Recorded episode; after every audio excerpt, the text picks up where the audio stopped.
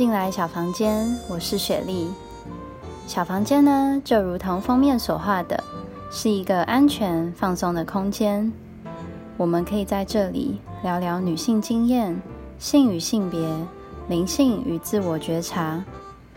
除了聊天，也希望你能够在小房间里得到疗愈，发现生活中每一件小事都有疗愈的能量在其中。欢迎你进来，小房间的门已经敞开。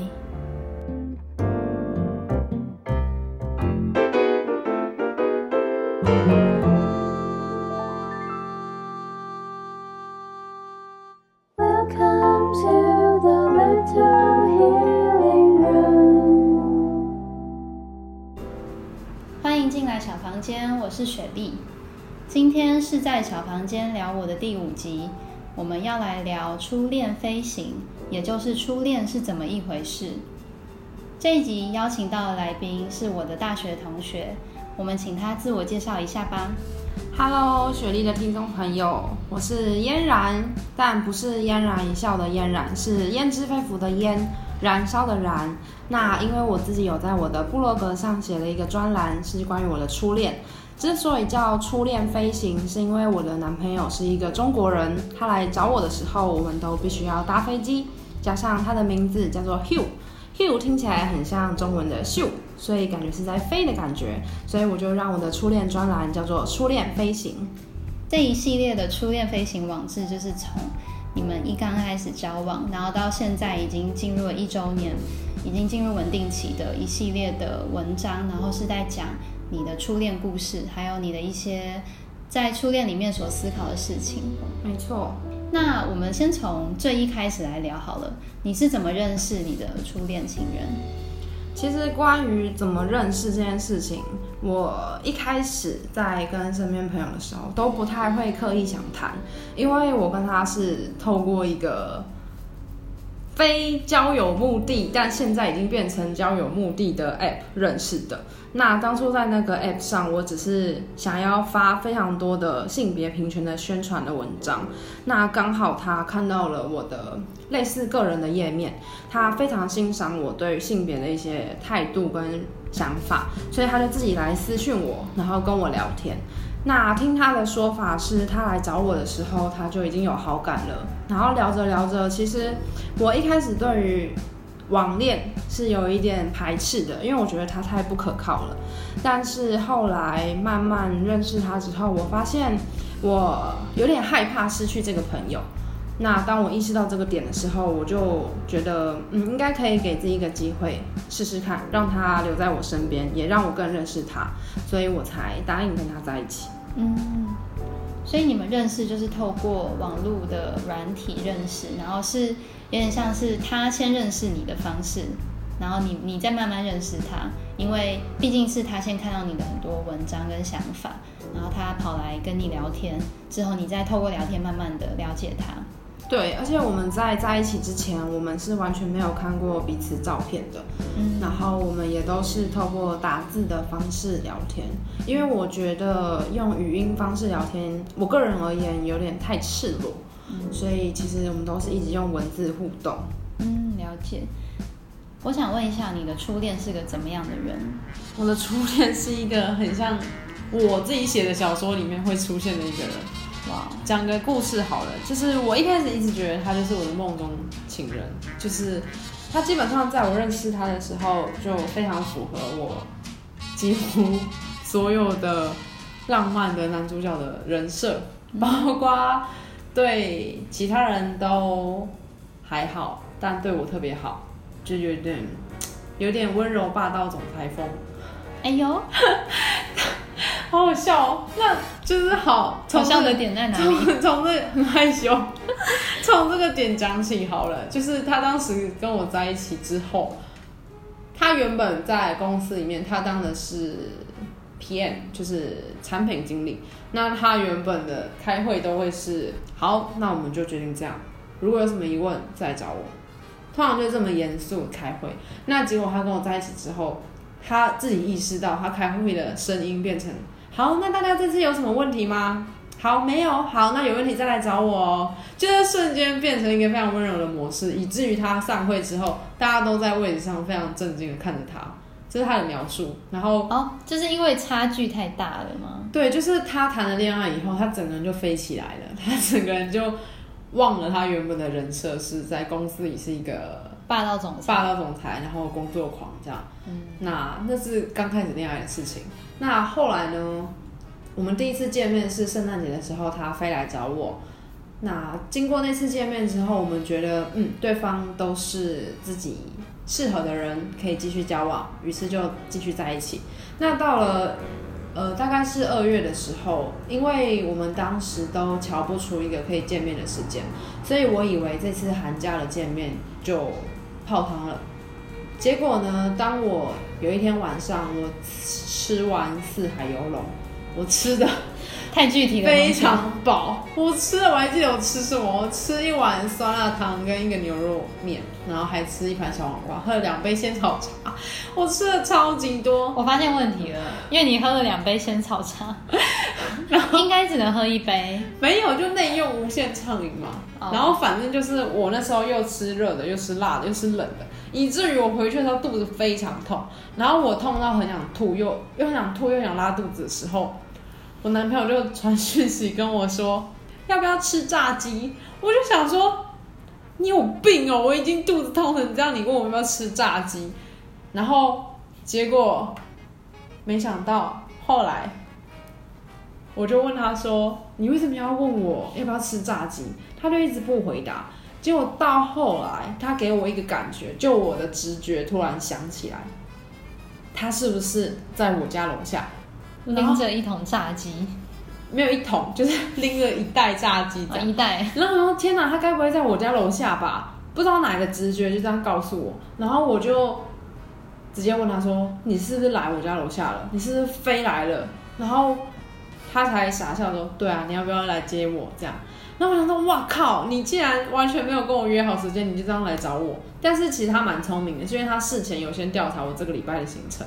然后我刚好那个礼拜要准备学校的返乡服务队的筹会，所以我白天到班晚都不会在，但是晚上以后就有时间这样，所以他就是赌那一个礼拜的晚上的时间，我们可以去走走逛逛、吃晚餐什么之类的。他也是蛮委屈的，所以以至于我接他来我们家之后，就是我在学校宿舍之后，他白天就都被我丢在宿舍里面。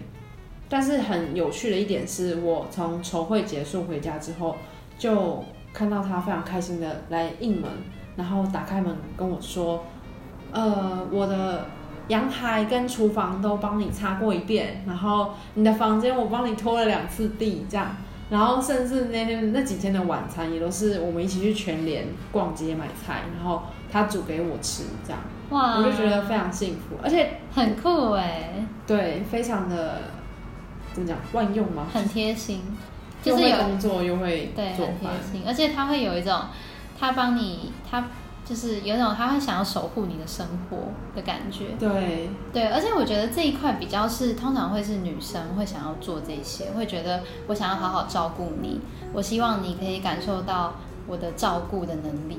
但是他也他也愿意去展现这一块的时候，其实是很可爱的一件事哎。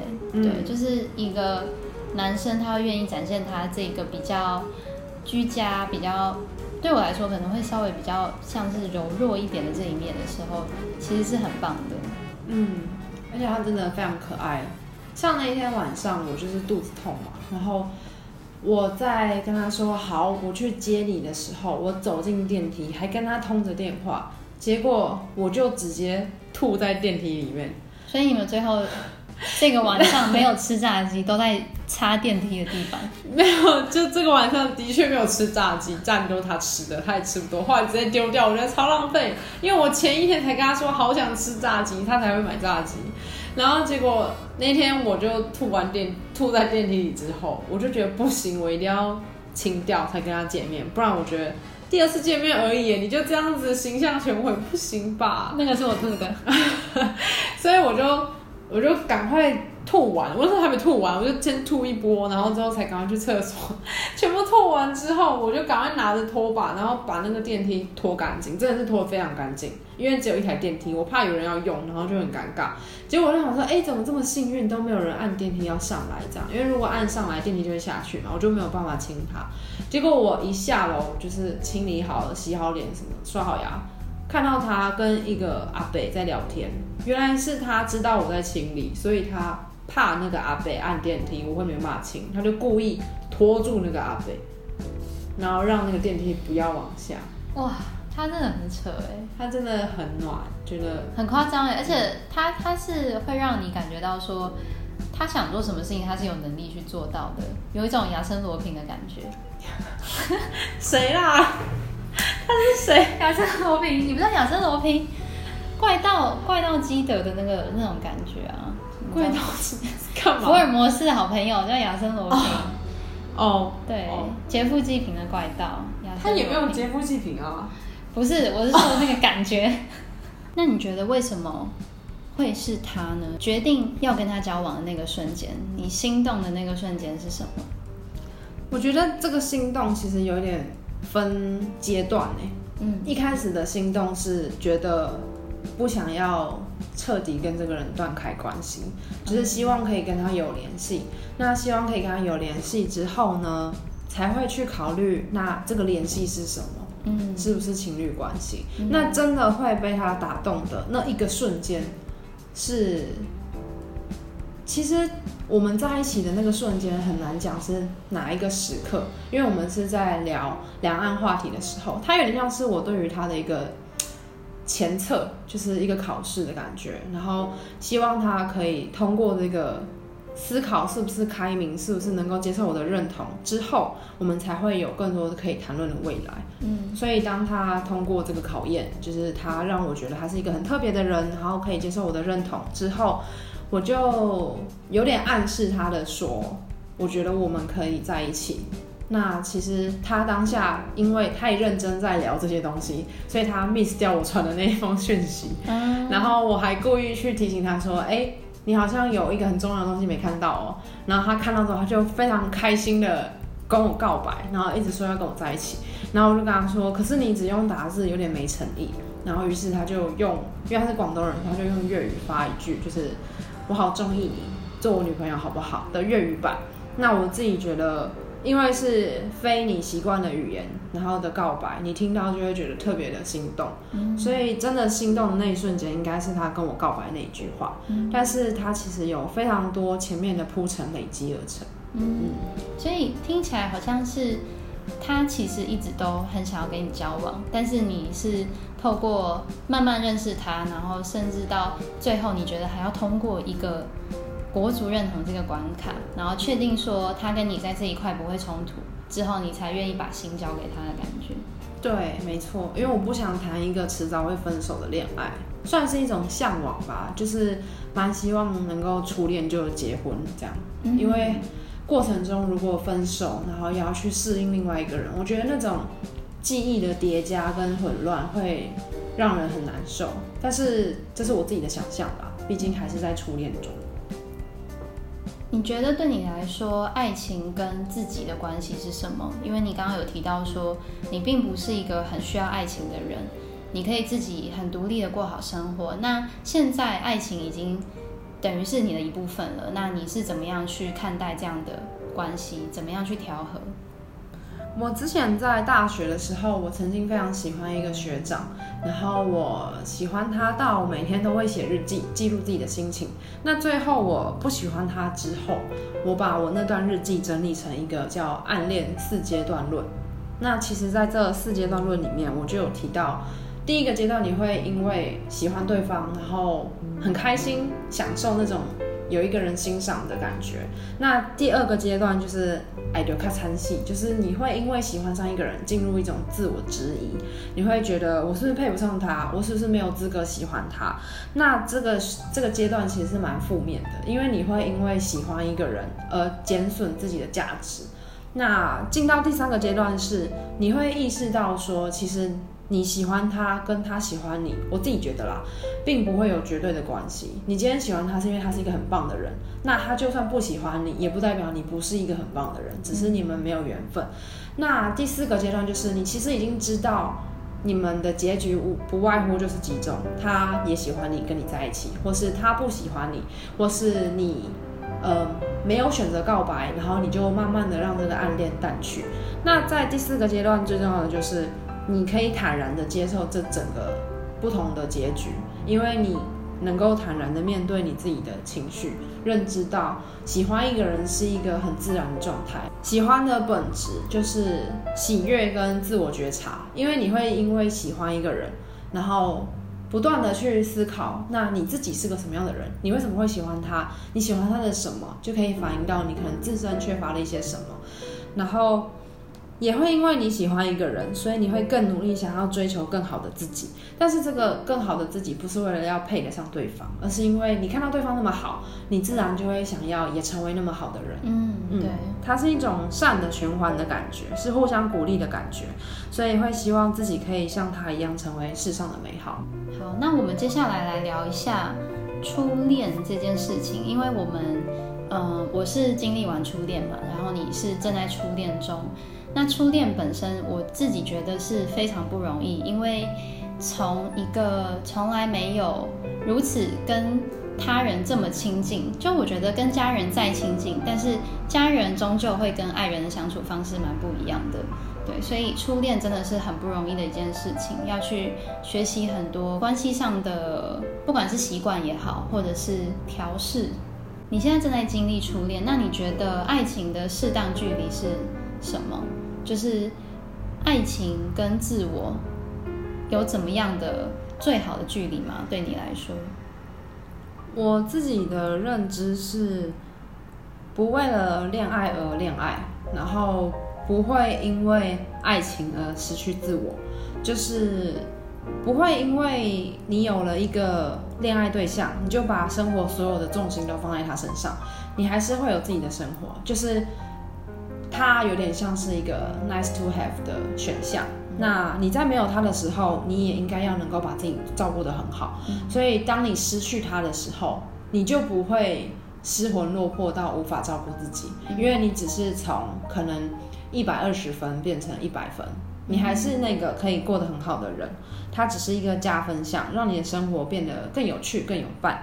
然后我自己之前也有写过一段话，是我觉得。爱情应该会制造出一个三个不同的空间，就是他的世界、我的世界跟我们的世界。那最好的状态应该要是我们两个都可以彼此非常舒适的游走在这三个空间里面，这样才比较不会让爱过度窒息，又让爱过度松散。然后我也很想分享我自己之前很喜欢的一首诗，它叫做《志向树》，就是舒婷写的。它里面说的是，爱情不应该是谁依附着谁，而是彼此互相依靠。所以他有一段话是说，仿佛永远分离，却又终身相依。爱不是爱你伟岸的身躯，他也爱你坚持的位置跟足下的土地。他用两棵树来比喻他们的爱的状态。不会是像藤蔓缠着某一棵树，或是不会像小草依附在树下，而是两棵树，它们都肩并着肩，共同面临各自的风雨，然后可以相互扶持，但不会太腻，但也不会很分离。嗯，等于说两棵树都有属于自己的空间，它们扎根在自己的土地上，但是它们并在一起，它们就在旁边，然后可以互相分享所有事，一起经历所有事。对，嗯。棒哎，我觉得这首诗很有画面，就是对于你所说的这三个空间也是非常的有画面，因为就可以想象说这一棵树跟这棵树，它们并没有，它们就是看起来就是两棵独立的树，但是可能它们上面的枝干是交杂在一起的，那这种就会是它们的空间，那它们各自独立的根啊，或者是它们各自。独立的树干，那就是他们自己独立的两个空间，这样子所组成的三个不一样的空间。然后要怎么样去好好的游走在这三个空间里面，就是我们每个人都要学习的爱情的课题。对，尤其是初恋，就是我们第一次经历要学习这三个空间的时候，要怎么样去看待，其实是很重要，然后也是很需要沟通的。嗯，没错。而且雪莉刚刚分析这首诗，我觉得分析的超好。那另外一个重点其实是关于树的根下面，别人看不到的那个地方。其实很多情侣在亲密的时候，常常是，比如说会发放闪文，或者是会。非常在众人面前很亲密，但是我自己的认知是，不管有没有外显的亲密，其实心理上的那种依附，或是心理上的依靠，才是最重要的。那这种心理上的慰藉跟依靠，其实就像是树根，它不会被人看到，它在土里面，但他们彼此是非常守护着对方的。就是为为彼此抓住土壤、吸住水分的感觉，就是默默为对方付出，但不会特别去邀功，或是特别去向大众宣示说我的爱情多伟大。嗯，我觉得常常会因为比较，尤其是量化，会很容易让对方渐渐失去一开始那种喜爱。量化是指什么？比如说，如果是远距离的话，可能就会有有情侣会计较说。都是我飞去找你，那都是我出机票钱，或是都是我送礼物给你，那都是我骑车或是我开车去接你去载你。那当这种计较谁的次数比较多，谁付出付的钱比较多，谁付出的时间比较多，这种被量化出来的东西以后，我觉得爱情就会失去它关于情绪的一种本质，因为情绪是很难量化的。嗯。你今天爱他多一点，跟他爱你多一点，这种东西其实是不需要比较的，他也没有办法透过刚刚讲那些数值去真的计算出来。他都去找你，不代表他比较爱你，你比较不爱他。对，我觉得真正如果爱情一定要量化的话，那应该是看彼此的寿命，因为你如果真的很爱一个人，你会愿意为了他每天过得很健康，因为你希望能够陪他走得更久，甚至走的比他还久。你想要照顾他，然后送他离开，这样，我觉得这样子的量化才是我心目中最浪漫也最实际的量化。就是希望自己可以活得比对方更久一点，因为我不想看着你难过。嗯，好，我们刚刚还有提到一个，就是你说在恋爱里面，我们还是要确保自己有单身力，就是单身力就是指说，嗯，一种单身的力量。一种可以拥有自己生活，然后因为爱情而变得更好的人。那你觉得你是在谈恋爱之前，就是谈你的初恋之前，你就一直告诫自己要有这个单身力，还是说你是在谈了恋爱之后，你才慢慢发现，哇，原来这个单身力是这么的重要？我有意识到我有单身力这件事情，是当我在母胎单的时候，我。很会照顾自己，那因为其实也是半推半就，因为目前是远距离嘛，所以我当然也只能很会照顾自己啊。因为当我月经来很痛的时候，或是我感冒的时候，我还是一样只能照顾我自己，他没有办法随时随地都飞来照顾我。那我觉得这个单身利益也让我思考到，其实谈恋爱不代表你就一定要被人照顾，嗯，谈恋爱其实是让你有多一个人陪着你走多一点路。而不是说你今天这辈子全部都交给他照顾，对，因为相对而言，每个人都会希望被照顾，每个人也都希望可以照顾人，所以这个单身例子的比较像是说，不管是什么样的感情状态，我们都应该要追求自己的生活，把自己照顾好，嗯，就有点像是一开始讲那个爱自己这个概念，对，没错，我觉得这是非常重要，就是大家常常，嗯，应该说我身边会听到很多故事是。一旦进入爱情，就好像迷失了所有方向，好像全世界只剩下爱情，只剩下他的伴侣这个人。然后原本他的兴趣啊，他在追求的梦想，可能都被抛下来了。他会觉得这些都不再那么重要，因为。有有了这个人，我才拥有全世界。但是其实，在这样子的过程，一方面是会造成对方的压力，因为对方发现，哎，你居然为了我把你一些很重要的特质，或者把你很重要的事情都抛下来，然后只为了我，那我我是不是变成是在承接你的这些期待，还有你所压在我身上的这些时间啊，或者是心力啊？对，然后另外一方面又是，当你已经改变了，就是今天可能你吸引他的点，就是因为你把自己的生活过得多彩多姿，然后你可能有一些兴趣跟他是一样的。但是当你把这些东西都放下来的时候，其实慢慢的你可能也会。就是我自己是觉得可能也会变了，变了一点。今天原本你可能有在经营一些什么，那突然间没有在经营了，那你对这一块是不是就空掉了？那你的心可能空了一点什么，你就要拿别的东西来补，但是终究不会是原本完整的那个样子。所以我觉得单身力很重要一点，就是大家在谈恋爱的时候，当然要付出心力，这是一定的，但是不要忘记。最最需要付出心力的还是放在还是自己，因为只有当你照顾好自己，你把自己的生活过得跟以前一样好，或者是比以前更好的时候，你们的爱情才会加起来更好。我觉得谈恋爱有点像是他给予你一个养分，他陪着你去做，陪着你去实现梦想，而不是帮你完成梦想。嗯，尤其是当如果你为了他牺牲一点什么的时候。虽然你一开始会觉得没什么，我愿意，我想陪他，所以我不去做这个没有关系。但是久了以后，其实你一定会觉得，要不是因为他，或是如果我没有跟他在一起的话，我现在会不会怎么样怎么样怎么样？对，比如说你为了你的对象放弃你的工作、你的事业，那你虽然一开始会觉得，嗯，我甘愿，我愿意，但是久了以后，难免你会觉得。为什么我会是现在这个样子？我明明可以怎么样怎么样的。那对另外一方而言，他就算一开始听着你说没关系，都是我愿意的，你不要在意。但其实他久了看着你，慢慢的可能变成不喜欢的样子，或是你自己都不喜欢的样子，他心里一定会有一个声音是，都是我害的。我觉得这个情绪会是两个人之间很大的一个引爆点。那这其实也有在我那篇。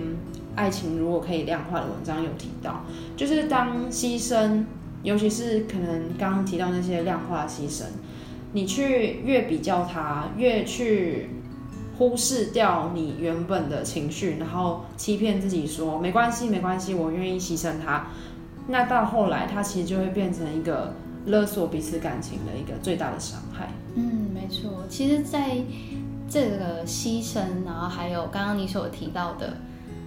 会不会对方变成这样都是我的错？我其实，在我的初恋是非常有体悟的，就是其实，在最后最后的时候，就是当我觉得这段感情已经不是我所想要的恋爱的时候，我其实就是这样想的。我觉得，我觉得他变了很多，但是其实我也变了很多，没错，就是因为我们本来。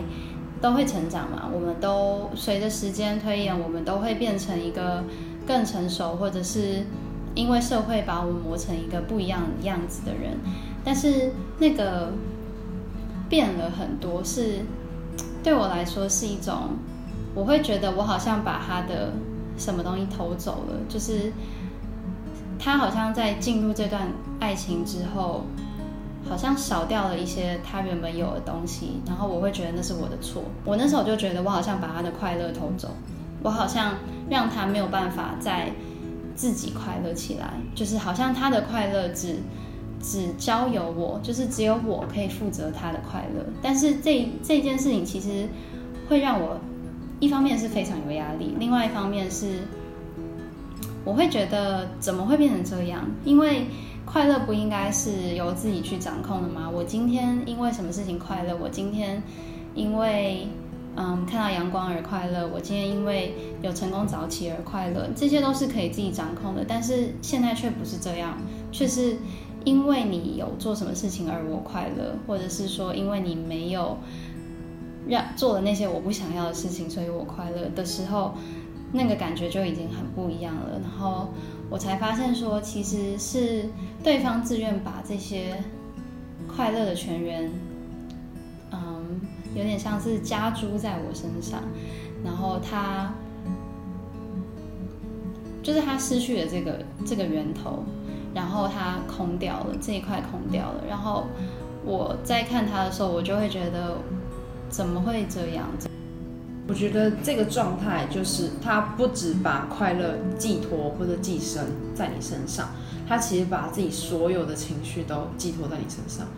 就是你今天做了什么让他快乐，然后没做什么让他痛苦，那他就会把所有的理由跟原因都归咎在你身上。